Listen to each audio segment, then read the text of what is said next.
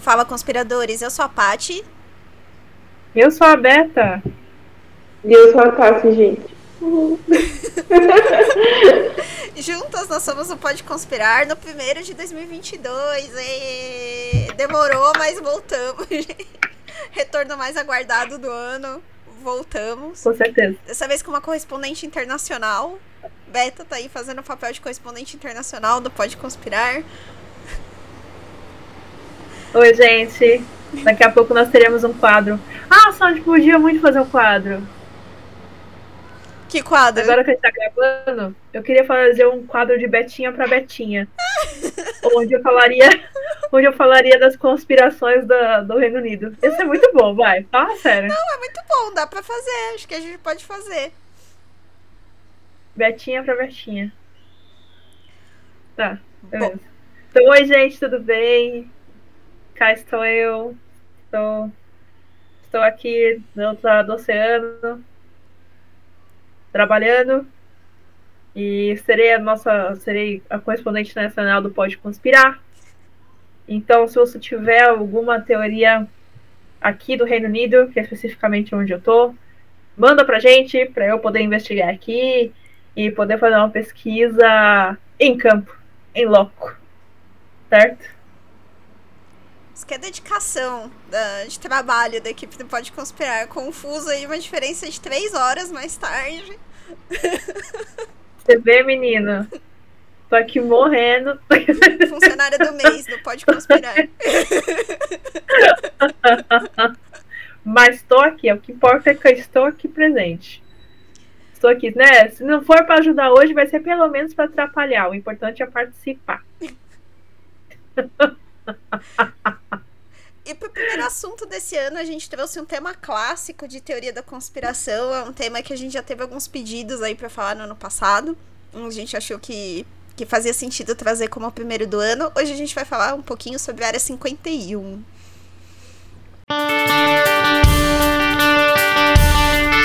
Bom, gente, então trazer duas indicações aqui para o episódio. As duas têm super a ver com o tema. A primeira é o livro da Anne Jacobsen, Área 51.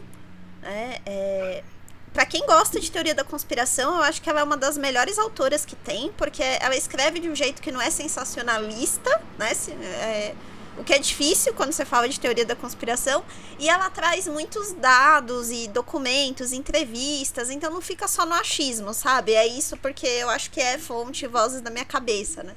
Ela traz, ela traz coisas que, que agregam mesmo. Eu só não sei se ele tem tradução para português. Eu acredito que não. Eu acho que só tem um livro dela traduzido para português, que é o da Operação Paperclip. Mas vale super a pena também. E o outro é o documentário do Bob Lazar, que a gente vai falar muito aqui sobre, sobre ele nesse episódio. E ele tem um documentário é, esse tem, tem, tá disponível no Brasil também. É, não é muito longo, é uma hora e meia mais ou menos de documentário. Mas é bem legal também, porque explica a fundo, assim, onde que ele se encaixa nessa história e quais são aí a, as alegações que ele faz. Então são duas coisas sobre o tema que eu acho bem legais. Ah, sim. Gosto. Vocês têm alguma, meninas? Teve, tinha um, tinha um filme é um filme chamado Área 51 mesmo? Eu acho que tem. Mobs, eu acho que tem. Filme. Eu assisti ele antes de eu vir pra cá. Eu acho que tem. É. Área 51 filme.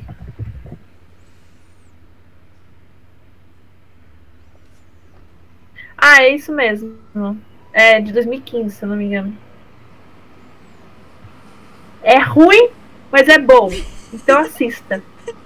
Porque de tão ruim que ele é, ele é bom. Então assista. É terror, meio thriller, meio. Ele não sabe muito bem o que, que ele é, mas é engraçadinho. No, no fundo. Você tem alguma taça? Sim, gente, eu não tenho nenhuma. Não, não tenho. Pra esse episódio, não. Oh, beleza. Então vamos começar. Não, eu não vou ver. É, Não, eu ia falar assim, eu só não vou recomendar. Não, é porque eu vi uns negócios no History Channel, mas tipo assim. Não, Mas peraí. History Channel- Peraí. Então, Fantástico. mas esse episódio é necessário ter o History Channel. O cara, o- É, a nossa capa vai ser o cara assim, ó, aliens, Boa. aliens.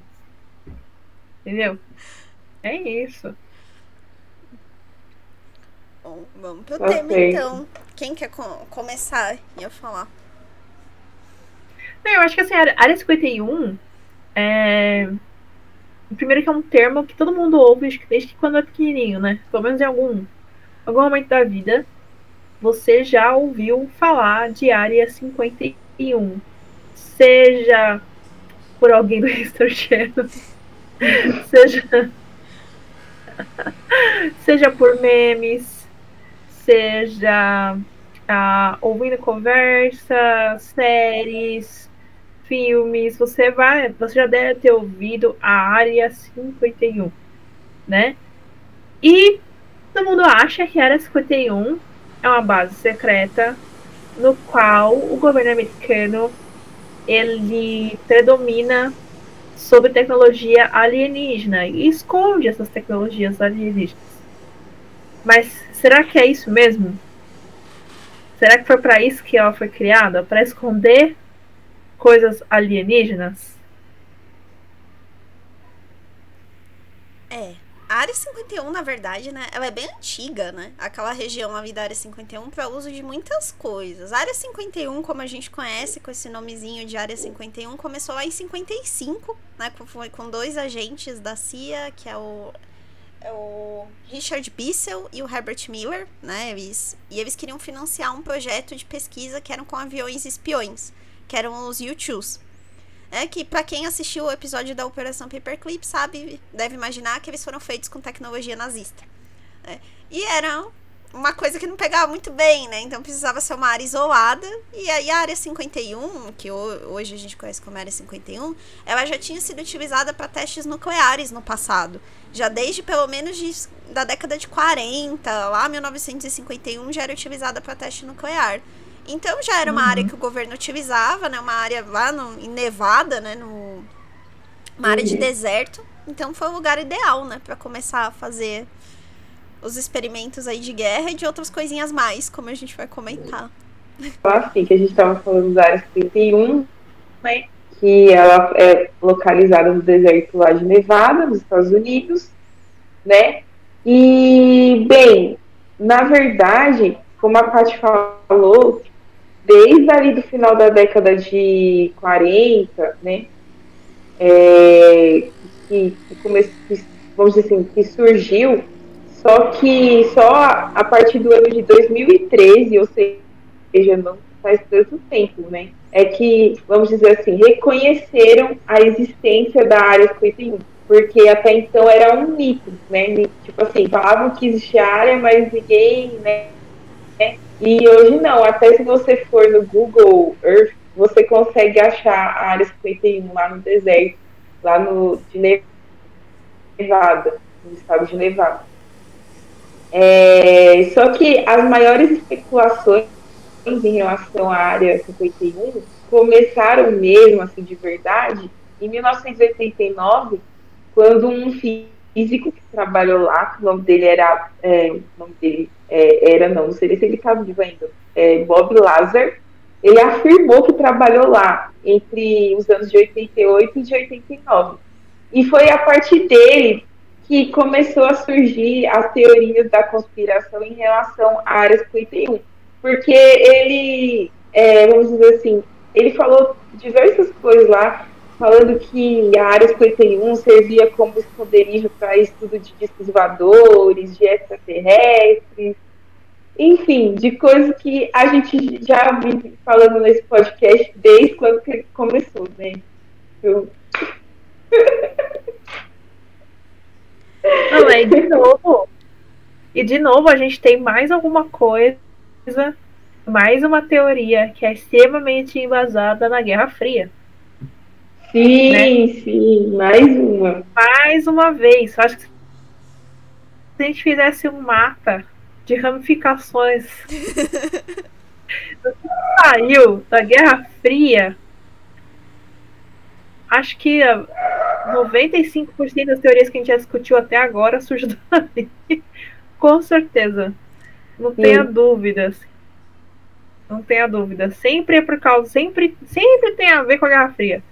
Mas a, a, o que me, me espanta é justamente o, o porquê que é dessa época, sabe? Por que, que essas ramificações surgiram todas da Guerra Fria, principalmente essa da Área 51? E aí eu começo a assim, nossa, é, diferente de uma guerra que ela é explícita, né, colocando aqui só um parênteses, né, porque agora eu comecei a devagar para outro ponto, mas por não ser uma guerra explícita, geralmente por, por ser uma, uma Cold War, war uh, as pessoas não tinham acesso à informação tão claramente. Já não tinham antes com a guerra, com a guerra sendo explícita. Mas uma guerra que ela não era visível aos olhos trouxe N possibilidades de variação também para poder criar N teorias. Isso é muito interessante. Fecha parênteses. Só isso mesmo.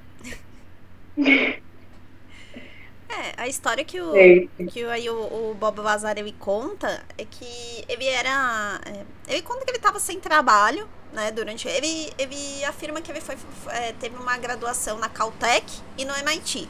Né, então, que ele, é, que ele é físico tal. E que ele estava sem trabalho, ele passou por um período sem trabalho.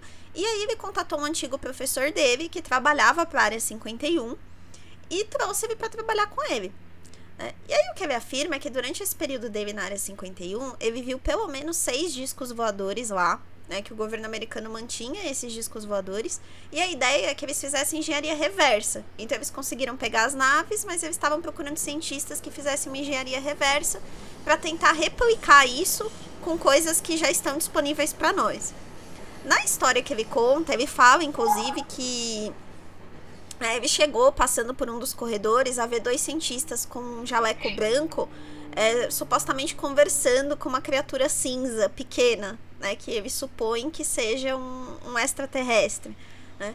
Mas que como tudo era muito sigiloso, né, cada um tem permissões específicas para saber exatamente aquilo que precisa saber e nada mais, isso ele não tem como afirmar. Mas sobre as naves ele diz que sim, né? E que um ponto curioso é que ele conta que os, o, os bancos né, das naves assim, eram todos muito pequenos, então ele imagina que sejam criaturas muito pequenas que conduziam aquelas, aquelas espaçonaves. Eu acho, acho muito interessante assim uma pessoa que ela dá uma carteirada falando que, olha, eu estudei no MIT, na Caltech, entendeu? Eu sei do que eu tô falando porque eu estudei aqui. a pessoa não tem como, sabe? Ai, que falácia maravilhosa. Mas existem controvérsias sobre isso também. A gente vai chegar lá, se ele de fato estudou nesses lugares ou não. Não ele disse que estudou, né? Uma coisa é dizer, outra coisa é estudar. É, gente, eu só ia falar uma informação que eu não sei se é relevante, mas eu achei interessante que é, a localização, né, do, da área 51 fica ali próximo ao lago Grum, né, que é nesse deserto aí de Nevada, e está a 135 quilômetros ao norte de Las Vegas. Não sei se isso é uma é importante, interessante, mas enfim, achei muito legal. Ah, no mesmo deserto, né? né? É, então, acho que os ETs. Não sei se é no mesmo. Não, não sei, mas assim, os ETs deviam lá no cassino, né? Cassino de Las Vegas. Não é, é, só tá ligado. Na, em Las Vegas tem Elvis Presley, certo? Sim. Todo mundo sabe que o Elvis Presley foi abduzido e ele tá vivendo com alienígenas. Olha a ligação aí. Ele tá vivendo na área 51, né, o El? Então. Junto com o Michael então, Jackson. é a ponte, entendeu? Que junto com o Michael Jackson vendendo frutas no México. Se você não pegou a referência, é porque você não viu esse episódio. Você precisa assistir. Sim. Ai, ai.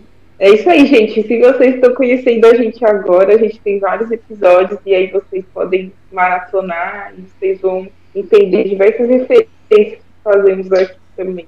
É, não esqueça de conferir nosso Spotify, que é o Pode Conspirar. Lá você pode agora é, nos seguir, né? Também temos o Apple Podcast, nos outras plataformas de streaming também.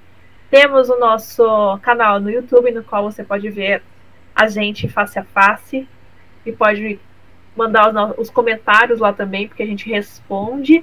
Assim também como o nosso Instagram, que é o arroba pode conspirar. Lá a gente está toda semana conversando com vocês, postando muitos, muitos memes relevantes para essas teorias, certo? E alguns posts que são complementares aos assuntos aqui abordados. É isso aí. Mas aí voltando, né, à questão dos, dos alienígenas. Bem, na verdade não dos alienígenas, vamos falar, tipo assim, o que, que hoje se fala da área 51. Eu falei que 2013 foi reconhecido lá como território, e, e acredito-se que lá trabalha cerca de 1.500 pessoas também nesse território. Achei, achei também interessante. Mas assim, agora voltando, voltando ao que a Paty estava falando lá do Bob Lazar. É Bob, né? É Bob. É Bob. É isso, né? é isso, desse moço aí. Ah, uma coisa que eu acho interessante falar da, da história do Bob Lazar também é que é, quando ele fala que ele estava fazendo essa engenharia reversa da, das aeronaves, e se vocês assistirem o documentário, principalmente, ele vai falar muito sobre isso. Que o que ele descobriu é que os alienígenas eles conseguiram usar a gravidade como um propulsor para as naves espaciais.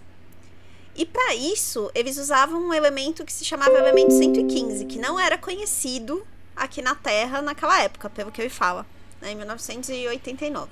Ele fala que que os alienígenas conseguiram estabilizar esse elemento, né, de uma forma, de uma forma que conseguiram utilizar ele como combustível, e aí eles conseguiam é, fazer com que as aeronaves usassem a gravidade como esse fator, né, para conseguir se deslocar e flutuar, tal. É, e aí ele fala que Só uma durante... curiosidade. Pode falar, Beta. O elemento 115 é o Moscóvio. Pode continuar. Não, e ele foi. E ele foi reconhecido posteriormente, não foi? Posteriormente a 1989, foi. né? Aí é uma das coisas Nossa, que. muito depois. Muito depois. E é uma das coisas que quem acredita na, no que o Bob Lazar fala, diz que uma das provas de que ele tem razão é essa, que ele já tinha falado sobre o elemento 115 lá atrás. Só que ele teve contato ah. com uma ah. versão muito mais estável do elemento 115 do que o que os cientistas russos descobriram depois. Ah, não, ele só, ele só jogou um número, gente. Com certeza. Ele falou assim: ah, vou chutar o número que tá perto aqui dos, dos elementos que não descobriram ainda. Tava no cento, tava, tinha descoberto 113 naquela época. Aí ele falou: ah, vou colocar um 115 porque eu tenho certeza que um dia vão chegar lá. Eu vou usar isso de argumento. Com certeza. Que construção de retórica maravilhosa, você vê?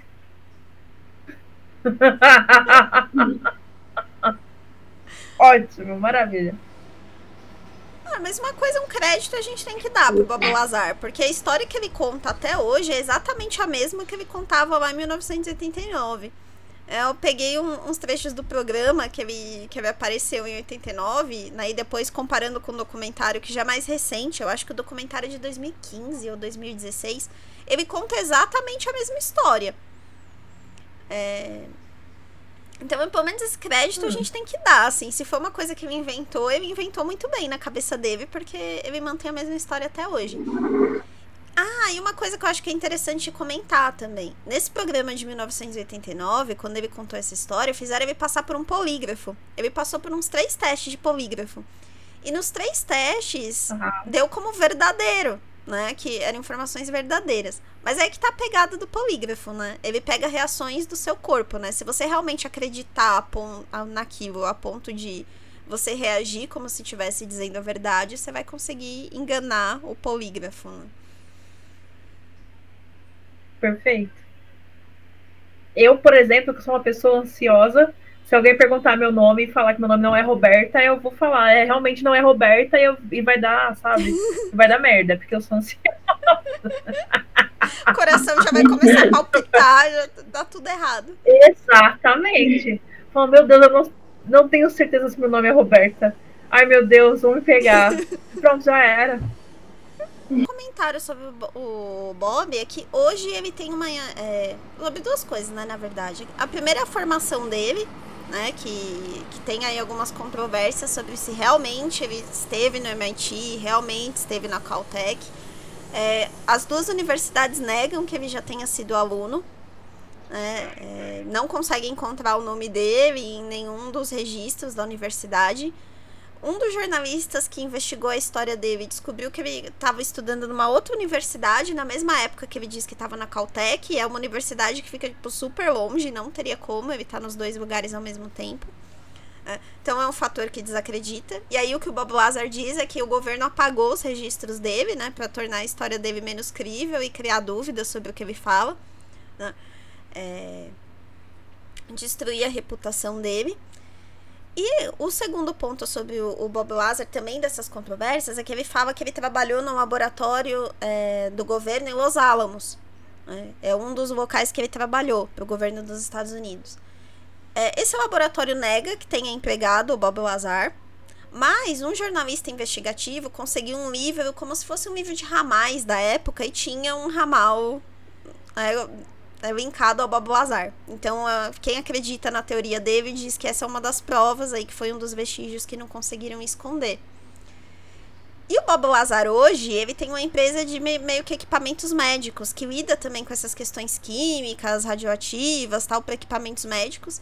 E até no documentário mostra que o FBI já fez algumas buscas e apreensões na empresa dele. É, e o que os teóricos da conspiração dizem é que eles estão atrás desses restos de elemento 115 que ele tirou do laboratório lá em 89. Né? Por isso que tem todas essas, essas operações. Mas a gente percebe assim que o governo se incomoda com ele por algum motivo, né? Para ter, pra ter essas operações lá. Mas ninguém nunca conseguiu comprovar o que ele contou, se é verdade ou não. Enfim. Complicado, né? Ainda continua sendo um mito, então. se é verdade ou não que ele está falando, né?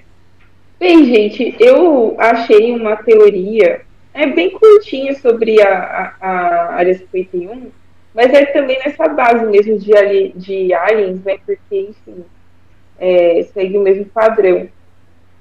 Que teve uma teoria que foi é, divulgada por uma pessoa chamada Victor, mas essa, só esse é só o nome, Victor. Pode ser qualquer Victor, então, né?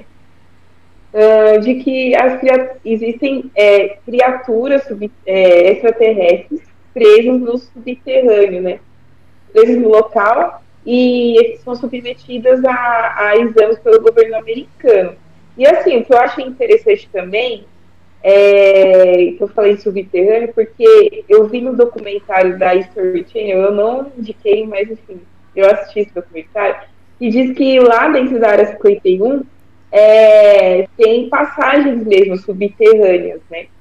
E pelo menos para quem, tipo, foi lá, enfim, não sei se isso é verdade ou não, mas diz que é um, tem partes subterrâneas, enfim, que eles deixariam lá alienígenas presos e tal, essas coisas. Mas aí voltando a essa teoria, essa teoria ela foi muito forte lá nos anos 90, porque na época né, foi divulgado um vídeo por esse Victor de 17 minutos que mostrou uma autópsia sendo feita em um alienígena. Porém, né, depois de um tempo, falaram que esse vídeo era falso. Ó. Oh. Que surpresa. Aí eu não sei, né, gente? Aí eu não sei, né, gente, se é falso, se é verdadeiro, né? Porque assim, tem filme aí que faz, né? Umas coisas assim com alienígena. Tem. Acho que no Arquivo X devia fazer, não fazia? O Arquivo X. Ah, tem vários coisa. filmes, né? Que tem a autópsia de alienígena. Vários, então, vários. E eu acho que esse Já vídeo da autópsia do ET era famosinho na internet um tempo atrás, né? Era. É mesmo, porque e ele é antigo, né? Esse vídeo É. da autópsia do ET. Esse vídeo é assim. É, tanto esse quanto. Acho que esse é, é bastante famoso. mas O primeirão de todos é muito famoso, aquele que mostra, teoricamente, os militares recolhendo os corpos que caíram em 1954? 49. Nossa, eu, eu não vou saber exatamente. De qual incidente? O primeiro incidente que chamou a atenção de todo mundo. Que é aquele de Roswell, não é?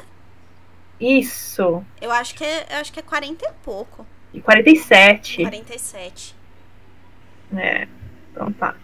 Então é, tem, tem esse vídeo novo aí, tem aquele vídeo que é bem antigo, que é esse de 47, teoricamente, que mostra o governo americano retirando, depois de uma suposta queda de um, ou abatimento, enfim, de um é, disco voador, dois corpos de, de dois ETs. Tem várias, várias imagens na internet, se você quiser procurar que supostamente mostram eles tirando os corpos, carregando os corpos.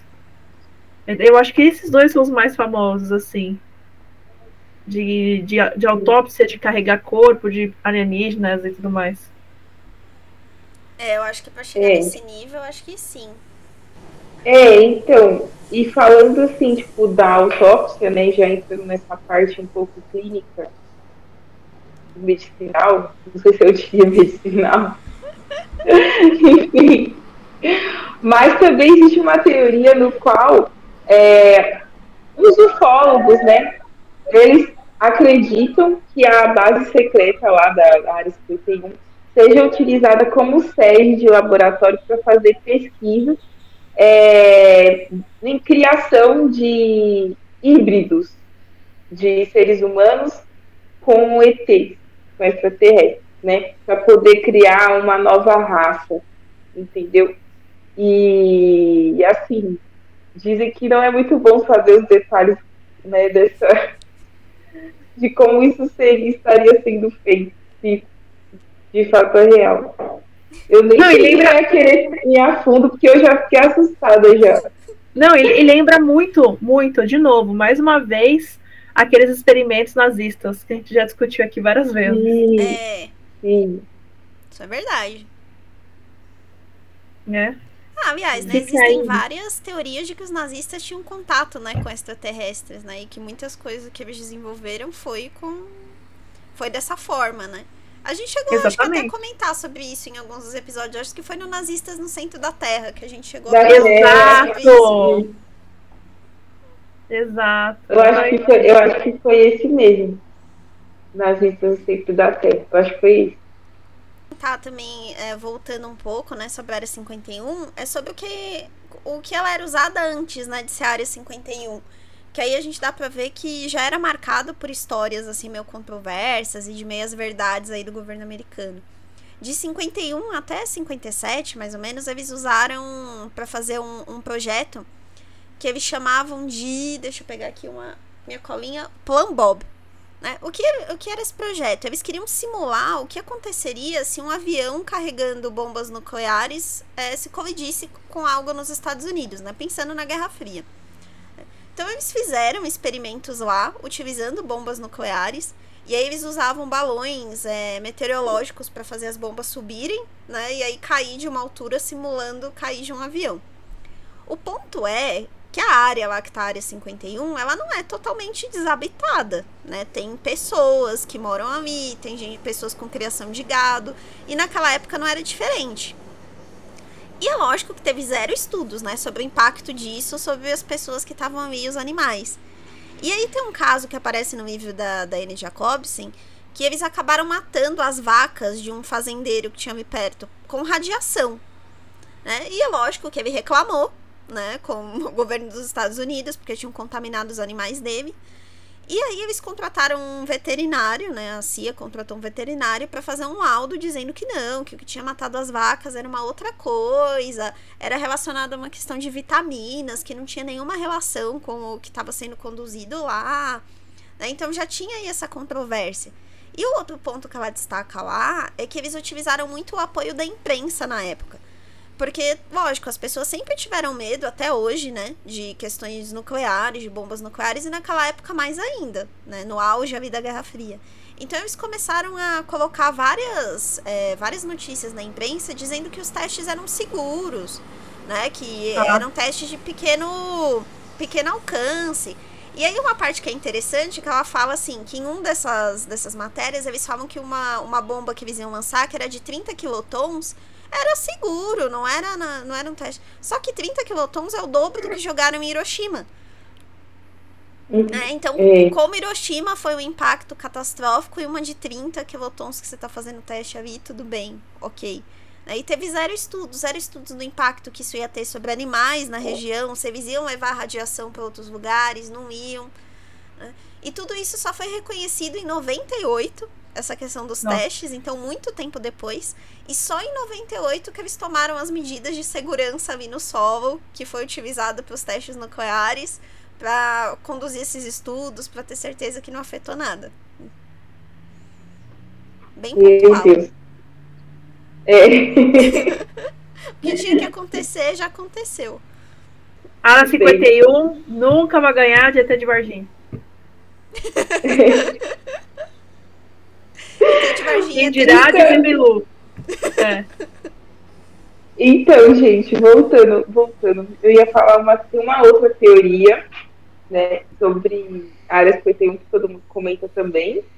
Enfim, mas eu acho que isso também é uma coisa que a gente já vem falando em vários podcasts.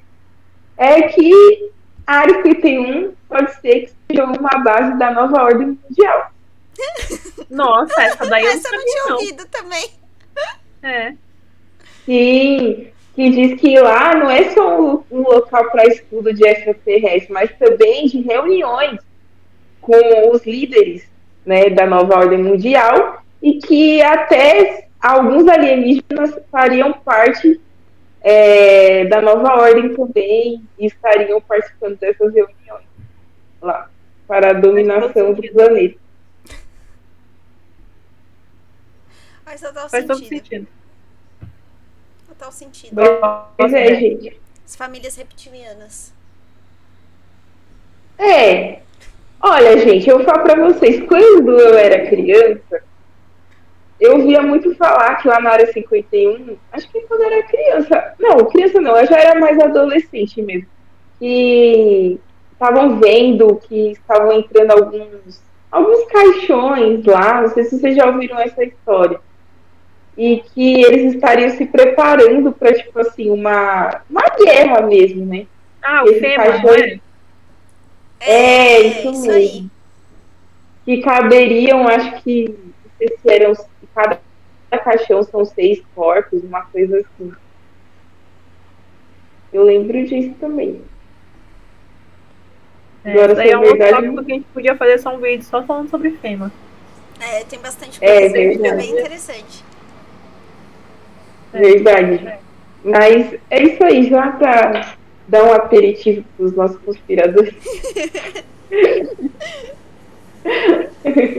Não, mas falando sério, o que, que vocês leram, o que vocês acham que é a, a Área 51, afinal de contas? Bem, gente, o que eu acredito sobre a Área 51? Eu acredito que a Área 51 seja realmente um lugar é, da, da, Força Aérea é, Militar lá dos Estados Unidos, no qual eles fazem sim estudos de armamentos bélicos, enfim, é, armamentos bélicos, é, enfim, é, armas nucleares para uma possível guerra, mas eu não acho que é tipo uma qualquer guerra, é uma guerra, guerra mesmo, entendeu? E que eles vêm desenvolvendo tecnologias novas e por, e por ser um local proibido, não, não é todo mundo que tem acesso, então eu acredito que seja mais ou menos isso, né? Ele, eu acho que eles estão se preparando, né, de uma certa forma, para uma possível guerra, e aí eles têm esse lo local para fazer os estudos. Eu acredito nisso. É, na minha opinião também, eu acho que é uma base militar, né? Não que isso torne mais, mais tranquilo, porque tem vários experimentos militares super controversos né? A gente já falou de vários aqui. Mas é, eu não sei, eu tenho minhas dúvidas também sobre o elemento extraterrestre, sabe? Não por não achar que os Estados Unidos nunca tiveram contato com isso, não isso. Mas não nessa proporção, sabe? Que eles falam que aconteceu, de ter esse estudo de engenharia reversa, de manter essas criaturas lá. Nesse ponto eu acho que não. Acho que talvez a gente não tenha todo esse conhecimento, assim, sobre, sobre os seres de outros planetas.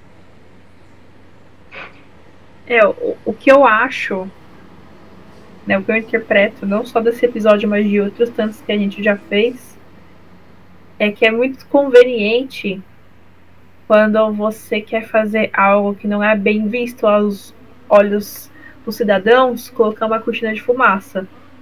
Então, talvez gerar esses boatos, né, e propagar esse tipo de informação seja somente só para cobrir outras coisas que não deveriam ser cobertas, assim como você mesmo explicou parte sobre a região contaminada é. dos testes, né? É só, um, só uma parte disso, né?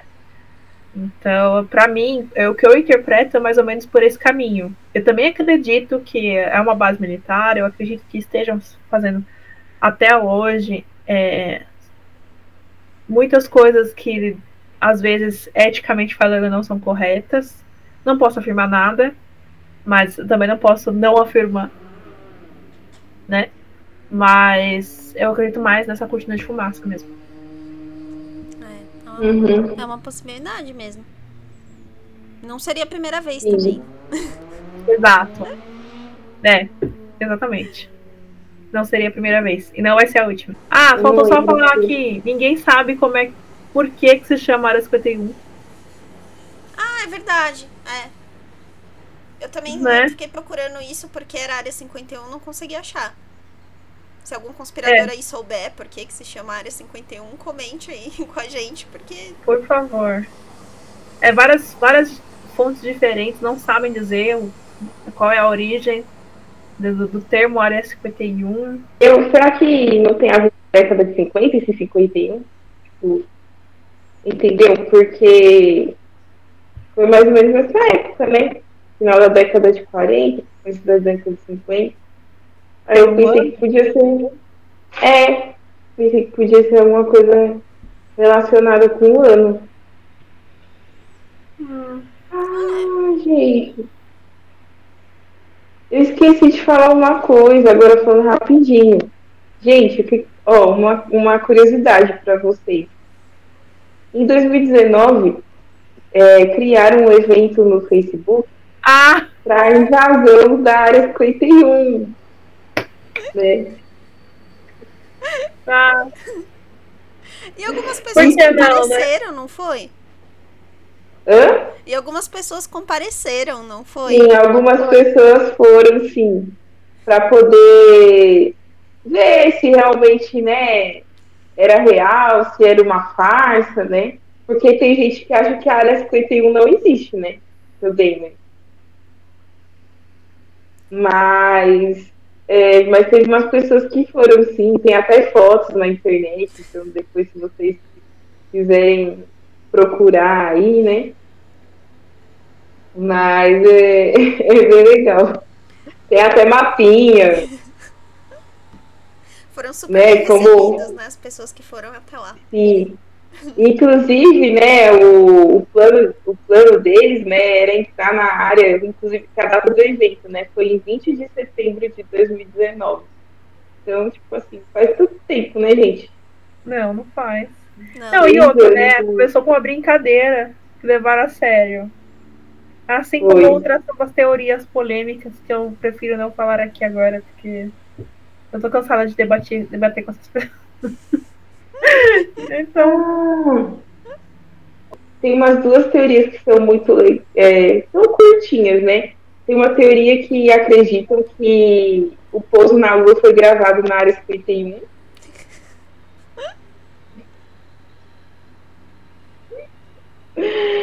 É, mas que foi gravado lá no deserto, da, né? Já fica um deserto, né? Que foi gravado lá. Mas também é tipo assim, é uma teoria que não, não se estende muito, só falam que é isso. E uma outra teoria também é que a, lá na área 51 eles criam armas de controle climático. Né? Existe também. Não, o Putin é, já tinha isso há muito tempo. Lembra quando ele criou a, a neblina? Já falou isso, Gerão. Muito atrás. Se você não sabe do que eu tô falando, tem que ouvir os, tem que ouvir os outros podcasts. Sim. Tem que ouvir. Aí... Ele criou uma neblina para mover uma base inteira. Foi maravilhoso. Você deveria ver. Sim. E no caso da área 51, o nome da, desses aparelhos, né? No, verdade, do aparelho não, do projeto para a criação desses aparelhos se chama CIRRUS, que teria começado lá nos anos 40, ou seja, lá no surgimento mesmo da área 51, e que até hoje eles estariam estudando aí, né? Esses, criando esses aparelhos aí para mudança do clima, para controlar o clima.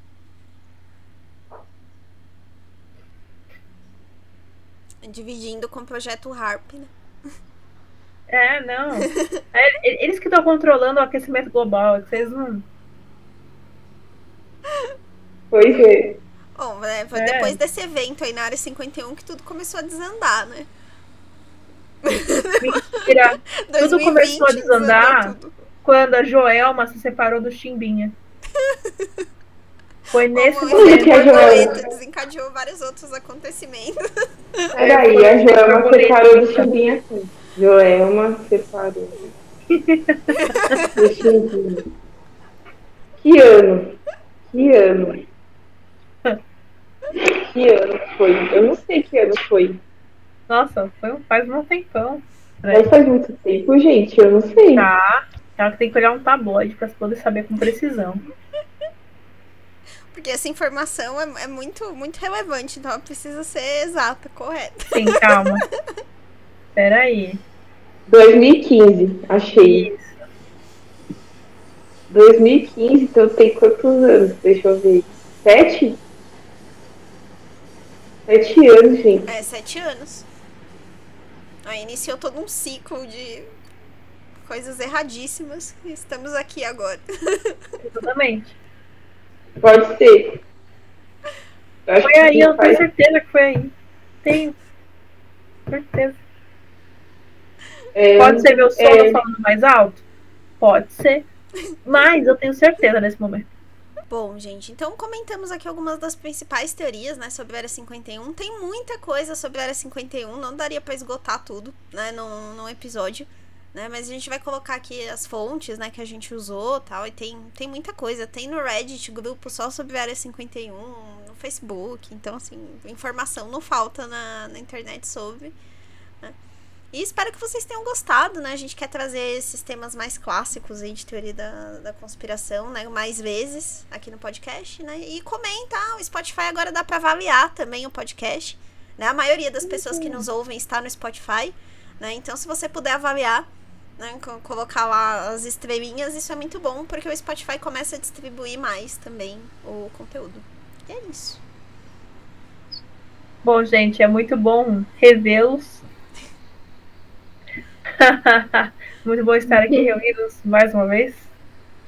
É, foi muito bom gravar esse podcast. Esse podcast ele me fez refletir bastante, justamente por, com esse pensamento final, porque realmente para mim é é uma estratégia muito clara, é muito recorrente, pelo menos em todas as teorias da conspiração envolvendo a a Guerra Fria, principalmente tem esse tipo de movimento. Então, para mim, foi um, foi um insight bem importante. É, é, vejo vocês em breve e até mais. Bem, gente, finalizando agora o Pode Conspirar, né, de hoje, nosso primeiro episódio da segunda temporada. É isso aí, né, segunda temporada. Mais um ano aqui, firmes e fortes, mas é isso, gente. Eu gostei também desse episódio de hoje. Já era um episódio que a gente estava querendo gravar já há um tempo, mas estava meio que segurando, né? E eu acho que para começar o ano até que começou bem, né? Enfim. mas espero que vocês tenham gostado e a gente se vê no próximo episódio. Beleza?